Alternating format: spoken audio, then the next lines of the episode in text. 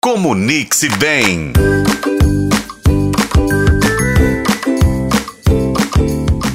Olá, pessoal, tudo bem? Estamos aqui de volta em mais um Comunique-se Bem, aqui na Rádio Tempo. Prontos para mais uma coluna cheia de dicas valiosas? Hoje nós vamos falar da comunicação com pessoas que tiveram afasia, que é uma condição que muitas vezes afeta a linguagem e acaba afetando a fala da pessoa diretamente. Então vamos para as nossas dicas de hoje? Bom, antes da gente começar com as dicas, eu quero explicar para vocês o que é afasia. Ela é uma condição que pode acontecer com a gente após um acidente vascular cerebral, por exemplo, que a gente chama de AVC, ou quando a gente tem lesões cerebrais que afetam a nossa habilidade de falar, de entender, de ler ou de escrever.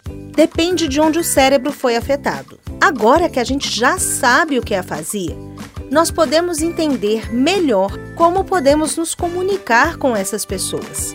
As pessoas que têm afasia, elas podem ter essa dificuldade para encontrar a palavra certa. Mas aí é que vem o ponto. A gentileza pode abrir portas de comunicação incríveis.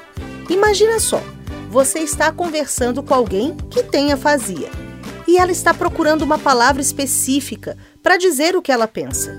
Primeira dica: não interrompa a pessoa, sabe? Não completa, porque aí a pessoa vai tentando completar, dar palavras para ela. Ah, você quer dizer isso? Ah, é aquilo. E a pessoa vai ficando mais nervosa, mais frustrada e pensando que ela é incompetente para uma conversa.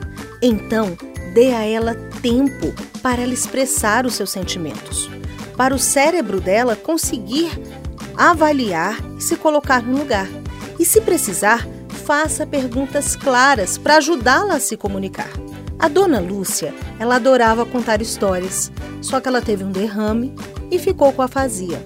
A sua neta sempre a escutava pacientemente, mesmo quando as palavras não saíam da maneira que antes elas eram faladas, eram ditas. Elas criaram um código próprio.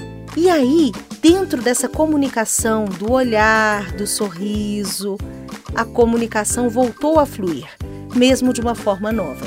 Então, pessoal, lembrem-se de serem pacientes e gentis. Se alguém com afasia estiver falando, ofereça apoio e ouça com atenção. A conexão é a mais importante arma que nós temos.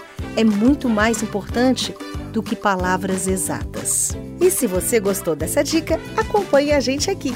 Eu sou a Rafaela Lobo. Este foi o podcast Comunique-se Bem que você pode acompanhar pelos tocadores de podcast e na FM O Tempo.